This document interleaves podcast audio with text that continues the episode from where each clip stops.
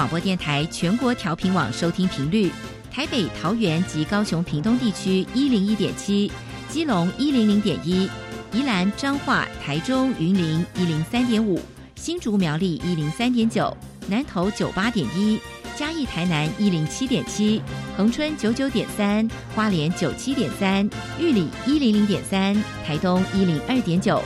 澎湖九九点一，金门八八点九，马祖九一点五。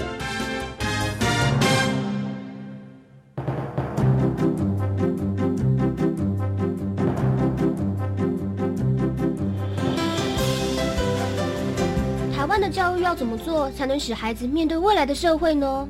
当我们期待学习者改变的同时，也期待教师的教学方法跟着改变，家长的观念也一起改变。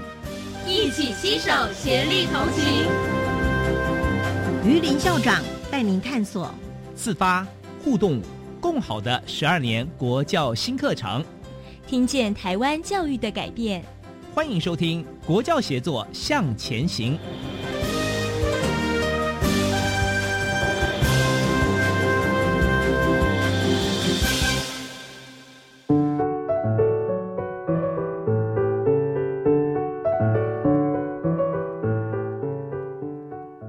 各位听众晚安，现在您所收听的是教育广播电台专为十二年国民基本教育新课程所规划的系列节目。这个节目固定在每个星期三晚上六点零五分为您播出。我是节目主持人于林。我们今天要探讨的题目呢，是从能力到素养，因应时代变动的新课纲。特别为您邀请的是国立台湾师范大学。附属高级中学洪义文老师到电台来跟大家分享。呃，首先为大家介绍我们今天访谈的贵宾，洪义文老师，他是国立台湾大学大气科学系毕业，也是我们国立台湾师范大学地球科学的硕士跟博士。呃，曾经担任国立台湾师范大学附属高级中学的教务主任，现在呢也承担一个很重要的任务，是探究与实作课程北区。推动中心的执行秘书洪一文老师，您好。各位听众，大家好。主持人好。我跟洪老师算很熟哈，呃，常常在不同的场合跟他一起呢，呃，到某一些地方进行工作坊或者是演讲啊。那么我也亲自听过洪老师的演讲，呃，学习很多啊。那因为我知道您对这个议题呢是非常深刻了解，特别是啊，探究与实作哈。我们在很多不同场合也发现呢，大学端的教授哈，对这个议题啊也相当相当的关切了哈。是好，那我们就从从一个比较开阔的一个方向来探讨这些问题哈。呃，首先想请教您的就是说，何谓能力啊？是何谓素养？是那么这两者之间到底有什么不同？呃，我想在许多家长的。心里面会觉得奇怪，上一波的课纲不是讲能力吗？那为什么这一波课纲又变成素养了呢？这两个之间有什么差异？嗯哼，我用一个非常简单的例子来跟大家分享。呃，我的小孩很小，我的小孩现在才小二，我家是双胞胎小二。嗯哼，他们小时候在学骑脚踏车的时候，我们会告诉他。脚踏车这个是踏板，你要怎么踩踏板？嗯哼，然后这个是铃铛，前面有人，这个是刹车。当我们教授他，告诉他这些脚踏车每一个部分的知识，他知道，但是他是不是就会骑脚踏车？不会。嗯哼，他要骑会骑脚踏车，他必须要自己上车去学习那个平衡的概念。这个东西叫能力。嗯哼，一旦他会这个之后。他一辈子都拥有骑脚踏车的能力，是，但是这是道能力而已。如果他对骑脚踏车，对于尝试这件事情，他的态度不是正面的，嗯，不是乐观的，他只要换一台脚踏车，他说：“呃，这个我没看过，我不会骑，或者是轮子大轮子小，这个我我觉得是一个挑战，我不想尝试。”嗯哼，这个就是态度。嗯，而能力、知识。我们从脚踏车的知识开始，他具备有骑脚踏车的能力，但是他对于骑脚踏车这件事情的态度是怎么样呢？这个我们就称为素养，嗯，也就是知识能力加态度就变成了素养。OK，呃，谢谢。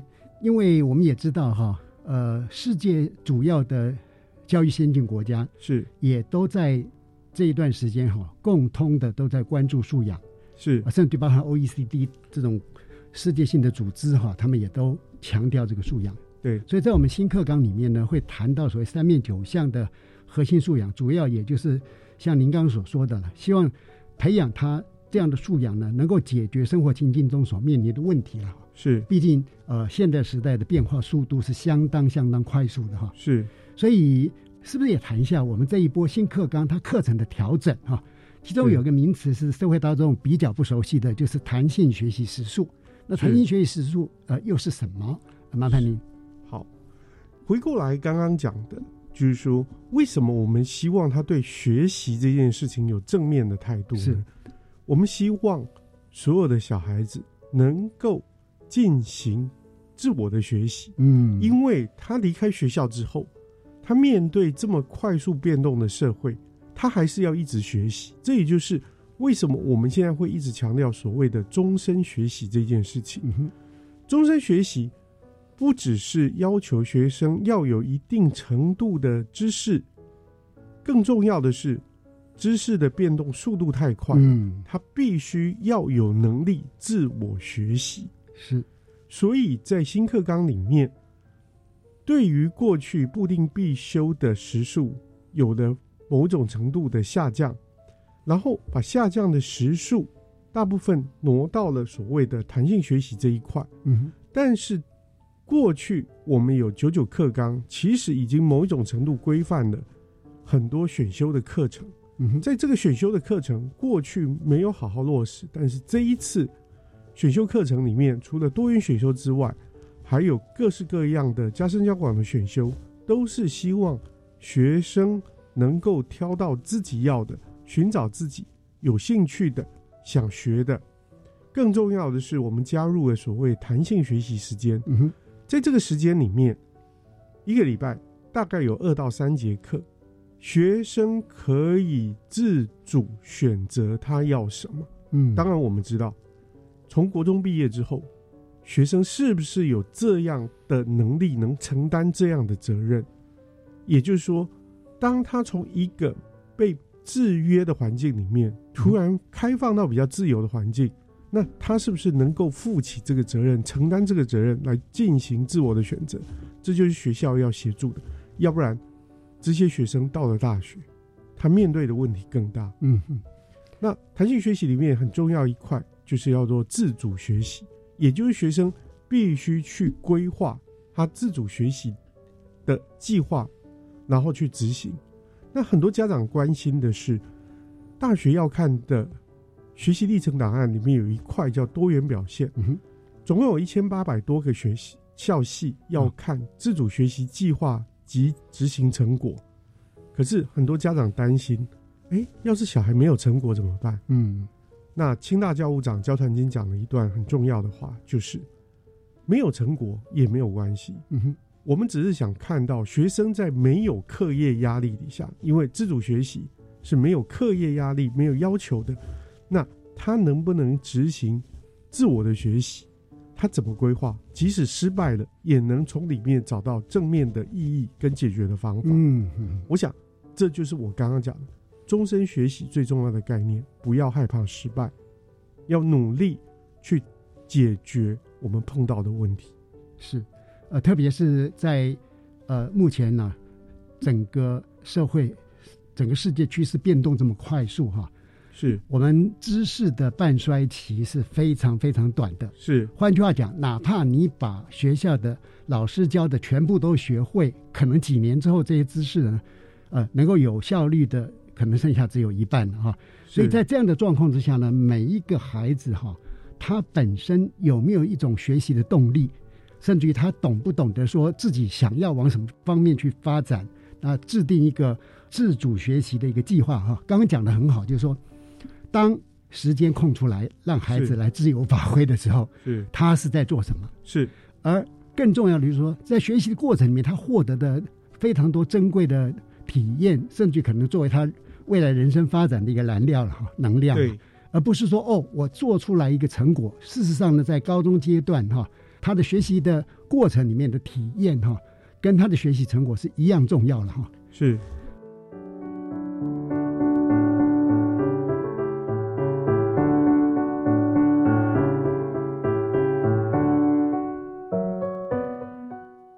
因为我们知道您是探究与实作北区的执行秘书嘛哈。对。那刚刚我们也讲，我在很多不同的场域里面哈。是，都听到大学端的教授很关心这样的一个课程哈，是不是也麻烦洪一文老师也来为我们说明一下什么是探究与实作？是，嗯，好，探究与实作实际上是一个在这一波新课纲里面一个非常重要的课程。嗯，它在自然科里面，它规定有四学分是必修的，嗯哼，也就是不分物理、化学、生物、地科。都要是共同设计一个跨科的主题，嗯，跨科的议题来让学生进行学习。那它着重的是四个步骤：发现问题、规划研究、论证与建模、表达与分享。嗯哼，社会科的部分就比较复杂，是社会科的探究与实作实际上是选修，嗯哼，实际上是选修。嗯哼，那它历史、地理、公民。都有自己规定的东西，是是，所以我们主轴就比较放在固定必修的自然科探究与实作。好的，那自然科探究与实作重点不在于实作，请听众们记得一件事：探究与实作跟过去的实验课是不一样。嗯，实验课是课本已经出来了。大家按照那个步骤去学习怎么操作那个步骤，那结果也已经有一个所谓的正确的结果，大家都很清楚。我这个实验做完可以达到什么样的结果？可是探究与实作比较偏向我们日常生活里面碰到的问题。当我看到一个现象，我觉得我对这个现象产生好奇的时候，我想设定。研究的步骤去解决它，去了解这个现象背后的东西。举个更简单的例子，是像我们办工作坊的时候，家政学科中心也有两个研究教师来参加我们的工作坊，因为他们想知道什么叫探究，所以我就在那一场工作坊里面想了一个例子，告诉大家，探究的意思是什么？以主菜来讲。东南亚或香港在煮菜的时候很讲究一个东西叫镬气，嗯哼，就是那个锅子炒热以后，酱油淋下去，瞬间烧焦的那个那个味道，那个叫镬气。嗯哼，它不管是炒饭、炒板条，都会有这个东西叫镬气。可是镬气究竟怎么产生的？嗯哼，如果锅子不够热，酱油倒下去，会不会有这样的情形？如果倒酱油的手法不是沿着锅边淋一圈，而是直接加在佐料上面，那炒的那些饭啊或面条量够多的时候，量大到某一个程度，那霍气会不会产生？所以我们刚刚讲到的有几个：第一个锅子的温度，第二个淋的位置，第三个里面的内容物多寡。其实这就是什么？这就是我们去观察这个现象以后得到对于这个现象可能影响的变因，然后我发现的问题，祸气怎么产生？接下来我想了解，那什么东西影响祸气的产生？嗯，也就是说，我会从 what、how 一直到 why。我们对于问题角是这样的话，就颠覆了我们过去的学习。我们过去的学习是什么？有一个 why，，有一个为什么，嗯，然后老师给答案。可是如果我们现在反过来，从 what 从什么东西，从什么变音开始，让学生去操作，知道，哎，当我改变了某一些情况，那结果就会不一样。也就是说，我从 what 就变成 how，嗯，最后我再去了解 why 为什么的时候，我心里面就会知道，哎。这个知识是经过我实际操作而得来，而不是老师直接给答案，它就有很大的落差。对，所以这就是哈，完全呼应了当代哈快速变动的情境而产生。比如说，您刚呃做了一个很棒的说明，就是这个跟传统的实验课是不一样的。是呃，简单的讲，就是说过去的实验课哈，我们很多爸爸妈妈过去都上过实验课嘛，是大概就是在复制老师所教的步骤啊。是，那这样的话呢，当然也学到很多东西，不过有点可惜，因为嗯哼，它没有一个主动性。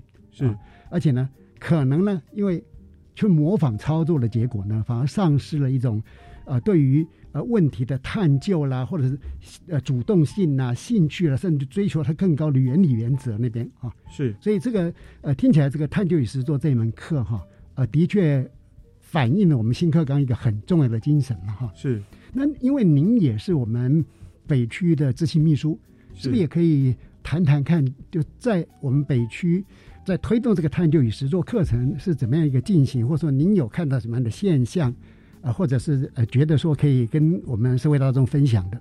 是，呃，其实这一门课在推动的时候，有一个必须很大的调整，是在于教学的想法、嗯教学的心态。也就是说，它实际上老师们要某一种程度要把自主权留给学生，嗯，让他去探索问题。老师只是引导，只做一些引导，而不是告诉答案。是可是，在我们过去的现场教学现场，很多时候老师是等不及 学生做这一件事，是，与其那样，还不如直接给答案比较快。所以，在这个过程里面，老师如何调整自己的教学，利用提问的概念嗯去引导课程的前进。嗯嗯很多个参加过我们工作方，我们工作方叫教材教法工作方。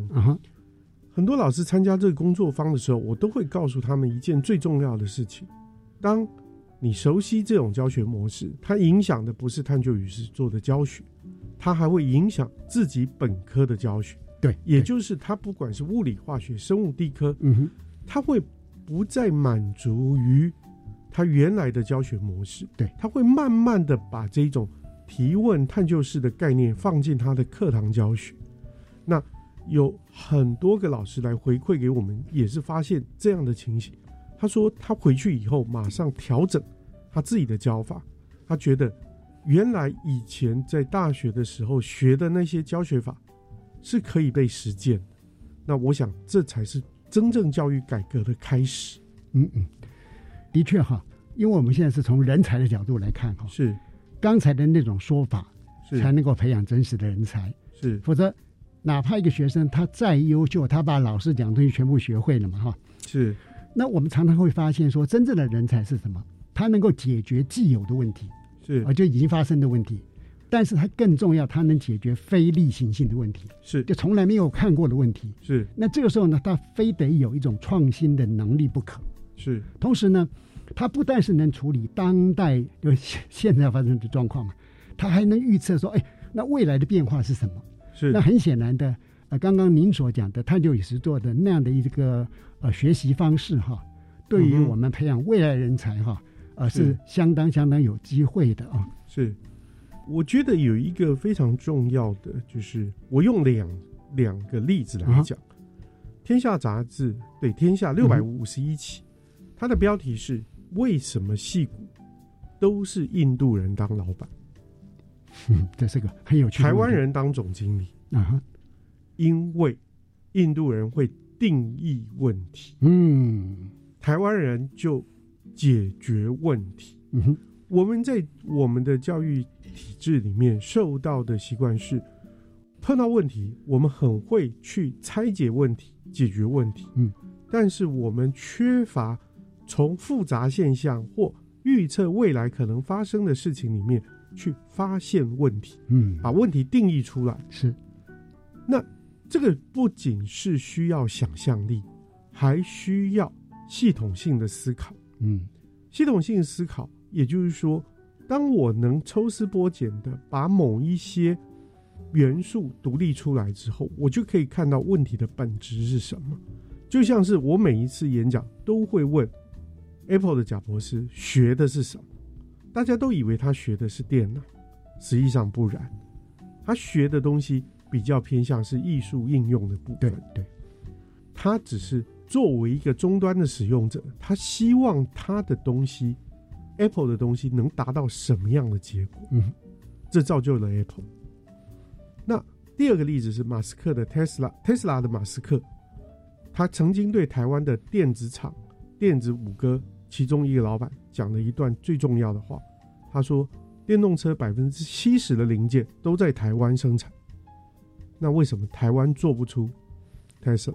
嗯，他说：“因为台湾缺乏整合的人才。”是，所以刚刚校长讲的非常重要的观念就是，现在社会整个世界变化的速度快到我们没办法想象。嗯，大家都以为智慧型手机已经出来很久，容我提醒大家，不到十年，不到十年，真正来算不到十年。这十年，它翻天覆地改变了多少事情？嗯哼，现在二零二一，在十年，二零三一，世界又会变成什么样子？我们不知道。嗯可是我们现在教育的高中生，十年以后要进社会，他们要面临什么样的社会？面临什么样的挑战？这是我们当父母亲没办法想象。嗯哼，所以，什么叫基础能力？基础能力就是能够运用他学的东西，然后把他的东西应用、理解、应用到其他领域，跟其他领域结合，这也是未来的一个大趋势。嗯的确是这样哈。如果说呃，我们只能够去解决别人抛出来的问题，是而我们没有问题意识了，是那我们也不知道未来的呃时代或者是整个人类要往什么地方去走哈。是，呃，贾博斯他最了不起的一点就是，大家都不知道这个世界要什么，他知道，是。从来没有想过什么是智慧型手机。是。贾博士他觉得他需要，他知道说全世界人都需要，于是是。他改变了整个社会啊，改变了整个人类的历史的发展啊。是。所以这个跟前面讲的探究与实作，实作当然很重要，是。探究呢，尤其是在前面的开端呢，它能够让我们看到新的世界，拥有新的视野哈。是。因为这个这个题目的范围还蛮大的哈。是。待会儿呢，我还想进一步请教的就是，因为呃学科知识的分量好像因为时数的调整呢、它可能会下降。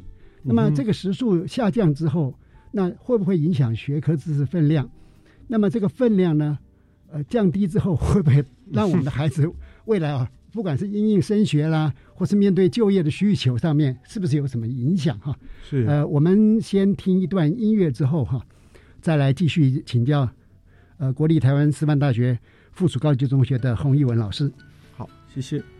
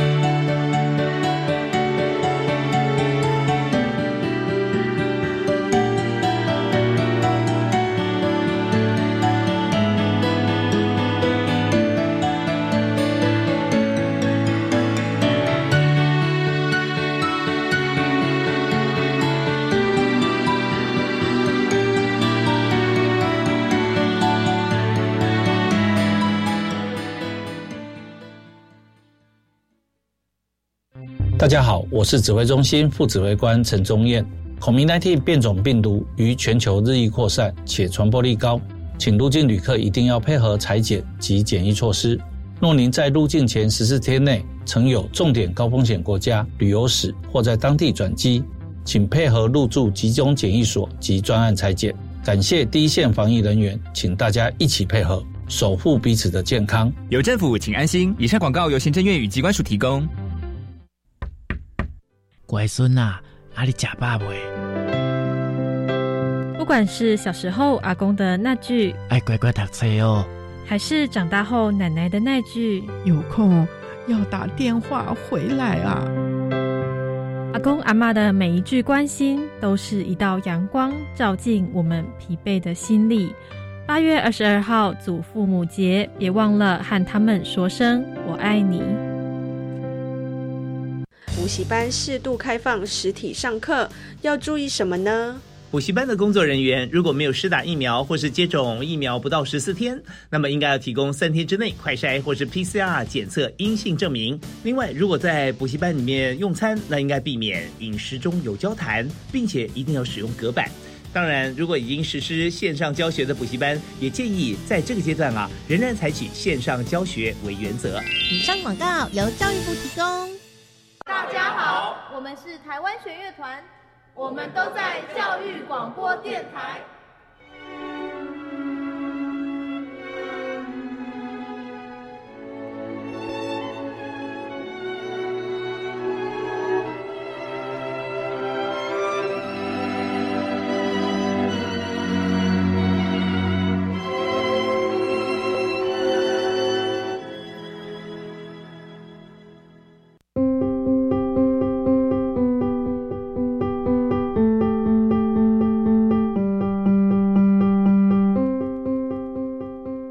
位听众好，您现在收听的节目是《国教协作向前行》。呃，今天我们探讨的题目呢，是从能力到素养，因应时代变动的新课纲。现场邀请的是国立台湾师范大学附属高级中学洪玉文老师。呃，我想是不是就继续来请教您啊？是，因为学科知识的分量有调整了，那会不会呃影响到我们学生他的升学啦或者就业各方面？其实这件事情一直都是争议的焦点之一，学科知识的分量变少了，大家都会觉得好像学生的程度就会变差了。嗯，可是这就有这件事情来讲的话，我们用一个过来人的观点来看，嗯哼，请问各位听众，你还记得高中物理教了什么？高中数学教了什么？高中化学教了什么吗？这些东西跟你的就业有什么样的影响？嗯，当然没有错。你说我就是念了这一科，然后我才成长，然后才升学，选择了相关的科系，然后就业才往这条路走。但是你真的记得你高中教的东西吗？我想很多人心里面正在回想：我高中物理学了什么？我高中数学学了什么？化学学了什么？当你这样回想的时候，你想起来。通常是那个老师，而不是他们教的内容。嗯，那你还记得内容？很多时候是你自己内化了，然后甚至在工作上有一些需求，你还记得。所以，真正的学习或某一些知识，实际上是来自于工作的需求，或你有需求，或你有兴趣。嗯，所以很多教授也会说：“哎，现在学生不如以前。”我相信，这个教授也一定被他的他的老师讲过，你们怎么一代不如一代？因为我们已经习惯这样看下一代了，越来越糟。那实际上他看我们，就如同我们看之前我们的老师、我们的爸妈一样。对对，呃，这是一个很很有趣的一个隐喻哈。是呃，我们各位听众朋友可以思考一下啊。那我们就来换一个题目。是。呃，因为目前来讲，大家很关注的是一个学习历程档案啊。是。那学习历程档案到底要怎么样来制作，或者怎么样子来做准备？是不是也请洪一文老师呃为我们的听众朋友们做一点解说？好，我想大家现在听到学习历程档案，心里面浮出来的是什么呢？嗯，好烦哦，这个名字已经听到爆炸了啊。可是很少人会去细究学习历程档案究竟是哪些项目。嗯真正来讲，学习历程档案有四块，嗯，第一块叫基本资料，是第二个叫修课记录，第三个叫课程学习成果，第四个叫多元表现。第一个基本资料，第二个修课记录。简单来讲，就是学生过去他的经历，还有加上他的成绩单。嗯，那这两块是学校负责要上传、要提交的。那第三个课程学习成果，就是学生在某一些课程完之后，他写下来的东西，经过老师认证，然后上传，甚至提交到中央的资料库。嗯，那多元表现呢，实际上就包含的面向更多，包含学生的社团活动，然后一些表现优良的证明，或者是竞赛的成绩。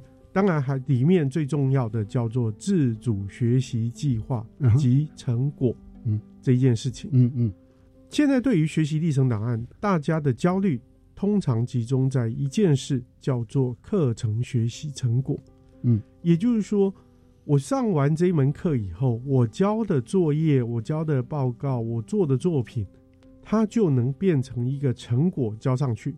当然可以，嗯哼，只要在课程内的，它就可以经过老师认证以后上传。对，但是，请问，如果你是大学端的教授，你看到这样的东西，你心里面想的是什么？我只要只看到一个学生实做的作品，比方来讲，他很厉害，他做了一个很漂亮的马克杯，嗯，他把马克杯拍了照片上传上来，没有前因后果，没有人知道这个马克杯究竟在说什么，嗯，没有人知道我为了要做这个马克杯，我从头去念了如何去做陶器，如何去控制那个温度，如何上色，如何让釉彩跑得更好。也就是说，所有的课程学习成果最重要的概念，就是在于情境脉络。嗯哼，在这个情境脉络里面，学生能展现他在学习过程里面经历了什么，嗯哼，然后发现了自己有什么样不足或有什么样比较优秀的地方，进而产生更进一步的学习，嗯嗯，最后造成了什么影响，经历了什么，发现了什么，因此对、呃、学习到什么，对未来的影响是什么？嗯嗯，这也是整个学习历程档案最重要的概念。这个概念就在于，就像是我们要去应征一个工作，我们都会拿出一叠厚厚的履历，嗯哼，要去说服审查者，告诉他说我是有能力来做这件事的。嗯嗯，这一叠履历其实就是过去的档案，这个档案就是过去的轨迹。嗯，也就是说，学习历程档案对大学端来讲，就是大学端的教授希望借由看到这些学生的学习轨迹，推知他未来的学习潜力。嗯哼，这才是学习历程档案最重要的意义。嗯，刚刚黄老师讲的那个学习历程档案的历程哈，是孩子的学习，然后因为从那个学习的过程当中，他得到一些反思，是甚至他会评估对他自己未来能够怎么样做调整，是乃至于说，也许是更大一点的作品，可能会对社会会有什么影响等等哈。是，哎，这一段哈，我觉得很精彩，很重要。为什么？谢谢。这一段呢，其实对我们的学生准备学习历程档案去做呃升学的一个呃凭借，是。这是很棒的。嗯。哪怕不是为了做升学，是。这个过程呢，其实对这个孩子啊，他将来一生的职业生涯的发展来讲的帮助哈，其实是非常非常巨大哈。是，所以我也还蛮希望我们的嗯社会大众哈，呃，从刚刚那一段的描述里面会看得到说，哦，学习历程档案它不但是可以帮助我们的孩子他去呃申请大学，尤其他会辅助他的一生是这些后设认知的能力，呃，学习问题解决的方法等等哈，哇，这个功用其实更珍贵。是，刚刚校长提到一个非常重要的观念，就是学习历程档案里面有一个很重要的，就是醒思、反思这件事情。学生如何借由学习过程里面的点点滴滴来反思，他不是流水账的记录他学了什么，对，更不是流水账记录完之后他的直觉情绪性反应。嗯嗯，我想台湾有很多美食节目，大家看了会觉得很烦，是主持人永远会觉得哇，这看起来好好吃，然后吃到嘴巴里面，哇，这怎么这么好吃？我都很想问说，好吃在哪里？嗯，能不能说出个所以然来？嗯嗯，也就是说，学生在这个学习里面，他不能只说哦，我觉得学到这个我很高兴，我觉得学到这个我觉得很重要。嗯嗯，为什么高兴？为什么重要？为什么对自己有很大的影响？这就是后设认知的能力。嗯，也就是说，他必须学习如何学习这件事。嗯，学习如何监看自己，我怎么学？所以我有一个学生很厉害。嗯嗯。他学完之后，他一天上完课之后，他回家，他第一件事情是找一个地方坐下来或躺下来，把今天整个课程想一遍。当他想到某一些点，老师究竟有哪几个主题？哎，这几个主题他好像印象不是很深刻，他就起来把书翻一翻，看一下。哦，原来这是讲这个。我们自己念书常常会有这样的运用。嗯，像我们指导学生拿到奥林匹亚金牌的学生。最厉害一件事情就是，他会回想刚刚讲的什么，他会把书盖起来，然后整个想一遍。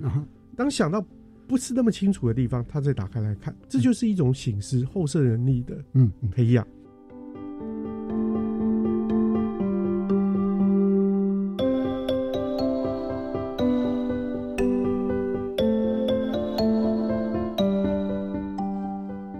让我想起一个我的朋友是。呃，他呢也在高中的时候哈，是。就像您的那个优秀学生一样，他每天回家之后呢，是。就把当天老师所教授的课程，他经过会诊之后呢，就把他们家的小狗叫过来，哦，就就用他的整合性的一个学习跟小狗来做分享。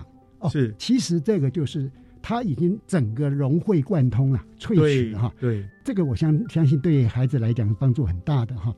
好，那因为毕竟大家都还是很焦虑，是，所以是不是也你也可以比较开放式的，比如说，呃，对老师啦，或对孩子啦，或对家长啦，要如何缓解他们的这种焦虑啦，或者甚至于更积极性的给他们做建议。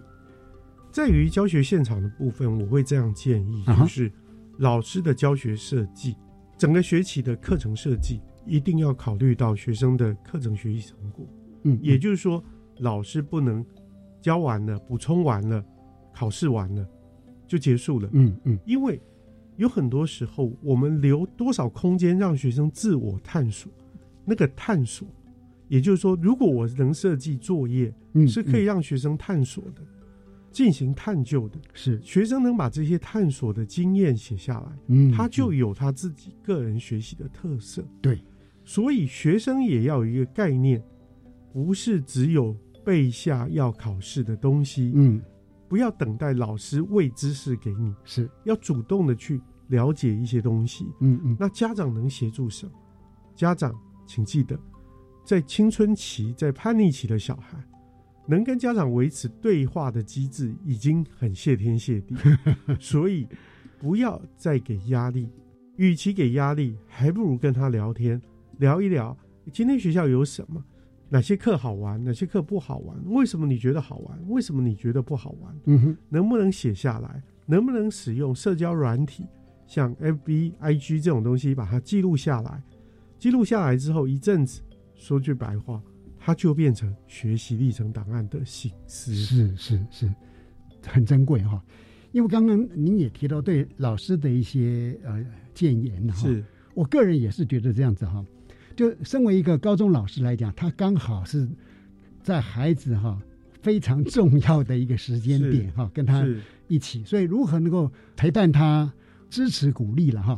就长期来讲，就是他能够看到这个孩子他长期生涯发展的利益在哪里，是他如何跟自己的教育理念能够相结合了哈？是那当然，因为我们现在有很多的辅助性的措施，比如说学生，我们来协助他做他学习地图的建构嘛。是，那这个学习地图跟他未来升学，甚至于是就业的连线，它能够产生一种适配啊，这样很好。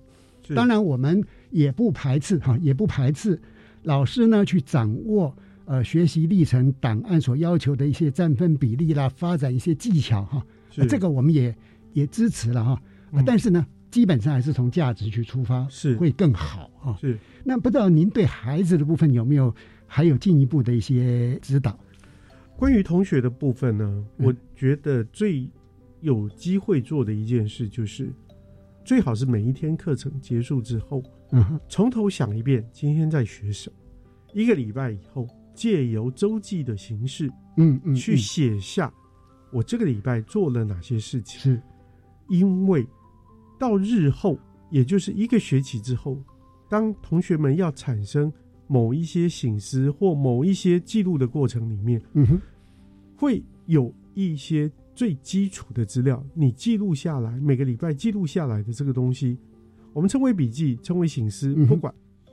这个东西，就足以支撑你写出一份好的学习历程档案。嗯，更重要的是，在同学们做这些反思的过程里面，你可以真正去想清楚一件事：我究竟喜不喜欢这一个科目，适不适合走我未来这一条路？嗯因为我知道很多同学是用金钱价值、社会价值来当做未来升学的导向。是是，可是，诚如我刚刚讲的，社会变动的速度非常非常的快。嗯，有很多新的行业会跑出来，有很多旧的行业会消失。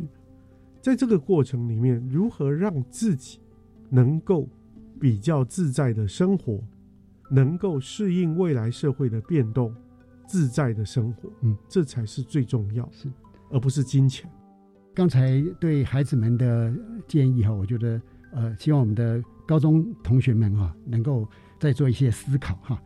呃，今天非常感谢您，是不是也请洪玉文老师哈，为我们今天的访谈，或者您参与探究与实作，或者有这么多的演讲跟工作坊，跟老师们做对话互动哈，呃，是是不是为我们做一个总结？非常谢谢今天有这个机会来谈这些比较大的面向的议题。是，在这里，我想分享一个大家可能都听过的，嗯叫做黄金圈理论。黄金圈理论就是 why、how、what，最外面的叫 what，、就是我们常常接触到的这些日常的事物，但是这些事物怎么产生的，就是嗯。how，、但是最内心、最核心的东西叫 why，为什么这件事情就是价值？嗯。我们为什么要做这件事？常常在每一场分享最后，我会放一问大家一个问题，叫做：既然在现场的老师、校长、主任都是考试制度下来的优胜者、得利者，这套制度已经运作的很好，为什么我们还需要改变？嗯，接下来我放一段影片给他们看，那段影片是一辆很现代的车子跑在一个雪地上，最后影片出现了四个字 “Sony”。嗯我问他们，这一个影片跟 Sony 有什么关系？嗯到目前为止，回答出来的人很少，嗯嗯，因为那是 Sony 要出的电动车。嗯嗯每个人都吸了一口气，Sony 要出电动车，Sony 是视听娱乐大家，也就是说，它是视听娱乐的巨擘。对，它为什么要出电动车？因为 Sony 颠覆了汽车的定义，它把汽车视为是个人视听娱乐的移动承载者载具。嗯哼，所以移动这件事情已经不是实体的移动，包含讯息的流动也是一种移动。嗯哼，所以回到我们刚刚讲的，价值才是最重要，坏才是最重要。嗯，好的。呃，今天跟洪老师谈的非常的开心啊，谢谢希望有机会我们再来邀请洪老师。今天非常感谢哈，呃，洪老师是亲自到电台来跟我们大家分享，也谢谢听众朋友的收听。洪勇老师晚安，听众朋友晚安，校长晚安，谢谢。接着请您收听由南音主持的课纲交流道。老师、同学、家长们请注意，关于十二年国教新课纲的疑难问题与解答，都在课纲交流道。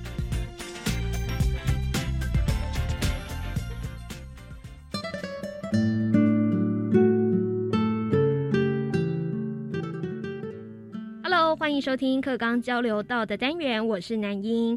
在我们今天的主题单元当中呢，要为大家来分享有关于学生的学习历程档案哦。我们都知道呢，学生的学习历程档案的设计呢，就是希望高中职的学生在就学期间就可以定期的记录跟整理自己的学习表现，不要到说到了要面试的时候呢，才在很紧张在那边准备哦。那今天呢，就来请教我们的来宾相关的一些学习历程档案的内容。欢迎到来宾呢，就是国立卓兰高中的张志伟校长。校长您好，主持人好，各位线上的朋友大家好。是因为我们都知道学习历程档案的建制啊，有部分的也许家长或者学生会担心，到底会不会变成军备竞赛？哦，就是有可能假他人之手啊，或让补习班去代做，而失去了这所谓的公平性呢？那高中职这个阶段的国民教育。它从一零八年有个很重要的变革，也就是一零八新课纲的上路。那一零八新课纲的上路重点在哪边呢？重点实际上哈，它并不是要消弭学生会读书这一个能力，而是让读书并没有那么杰出的学生也有更多的升学的机会。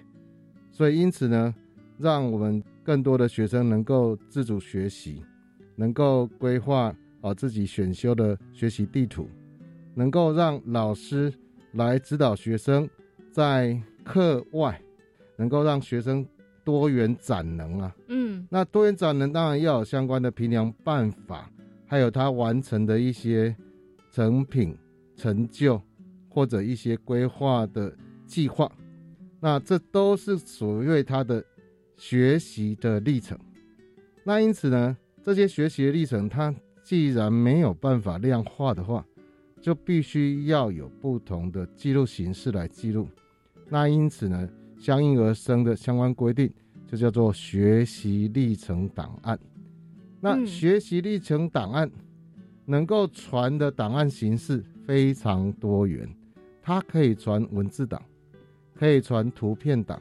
嗯，可以传声音档，也可以传影像档。嗯，记得这个新课纲实施，也就是现在的高二升高三这一批学生刚要入学的时候，就是一零九入学的这些学生了哈，他的父母就会开始担心了。对，就说：“哎呀，我这个儿子啊，我这个女儿啊，嗯，就平常只会读书。”现在新课纲又要什么多元表现，嗯，综合评量，什么学习历程档案，那对他升学 是不是打了折啦？我只会读书好像不够耶，我是不是要去学什么才艺呀，或者补什么啊？哎，或是 或是要参加什么样的团体呀，才能让我升学有利？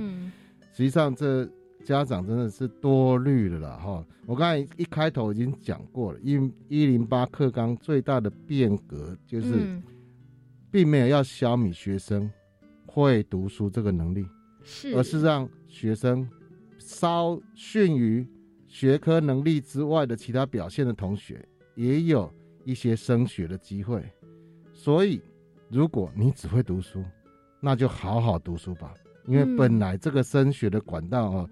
就是给好好读书人最有利的，因为很多家长在我们刚推学习历程档案的上传的过程里面哦，家长其实听得一头雾水了。对啊，那我们先来讲学习历程档案，它取代的是什么东西？实际上，它只 for 升大学的个人申请这一个项目而已。它必须要提出类似一个履历的。展现，嗯啊，里面可能包含了个人简介啊，这个在学校的这些社团或干部，或者是学习成就的一些表现。那往往这些资料都是在我们考完学测，大概二三月的时候，学生知道了自己的成绩，第一阶段筛选也有过的时候，对，才来处理个人申请档案的集结。嗯，那这就会产生一个问题了。因为个人申请档案的集结，它在短时间内就要制造出很多结果出来，是亮丽的美工编排，啊，令人炫目的照片收集，嗯，请问这个对弱势的学生有没有帮助？哦，在竞争上会更不利嘛，因为他就是很短的时间就要有成果出来，因此才改变成每一个学期都要上传的学习历程档案。就这个地方来讲的话，当然又回到刚才的话题，如果孩子很会读书的话，他有百分之五十五的升学管道是提供给书读得很好的学生。他即便学习历程档案没有传得很完整，嗯或者没有表现他多彩多姿的学习生活、个人特质，但他只要很会读书，那有百分之五十五的升学保障是提供给他的，嗯那百分之五十五，也就是繁星推荐，有哦百分之十五是推荐名额。再来呢，申请入学的之后呢，还有一个考试入学，嗯。考试入学也摆留百分之四十，也就繁星加考试入学，这是检测一个学生的所谓的学科能力，根本不看学习历程的嗯，入学管道有百分之五十五，其他的百分之四十五个人申请，才需要看你的学习历程档案。嗯。我觉得家长你不用太担心，嗯。因为其实现在升学的管道非常的多元，大家可以依就自己的专长项目去做选择。如果你是专门就喜欢读书的，那还是有百分之五十五的升学的管道跟机会。那如果你是属于有一些在课外表现的呢，就可以透过呢学习历程平台来让自己的特色呢更加的彰显哦。那另外呢，可能也有家长会关心，像是比较呃家庭经济弱势的学生啊，我们又会给予他们怎么样的一些资源跟协助呢？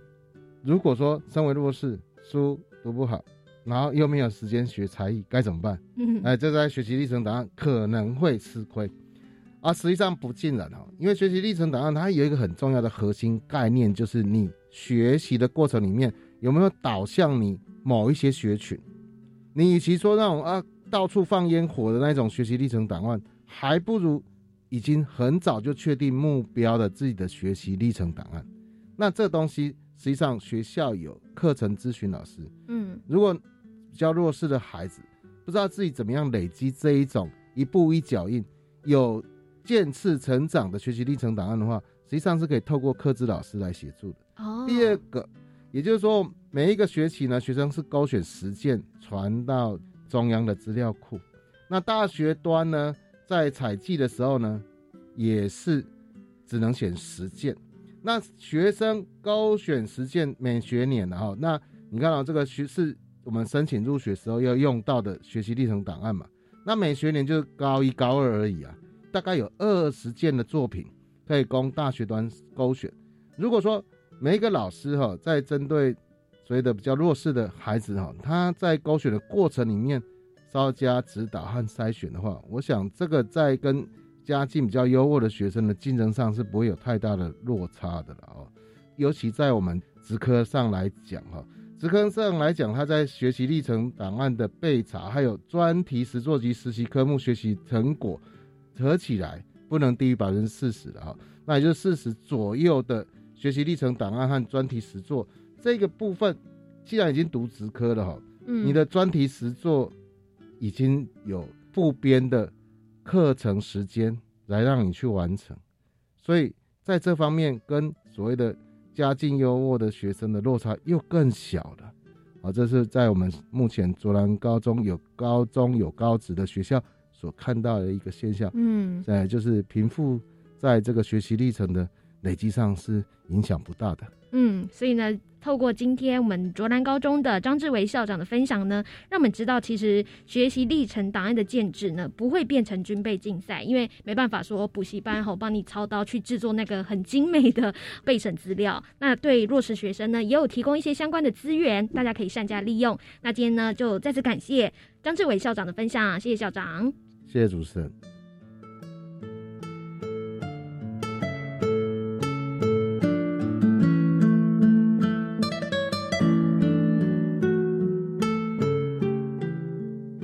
位听众，国教协作向前行这个节目在每个星期三晚上六点零五分播出。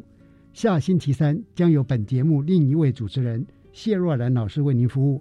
下一集我们要探讨的是新化高中一零八新课纲课程规划的执行特色。欢迎您再次准时收听，晚安。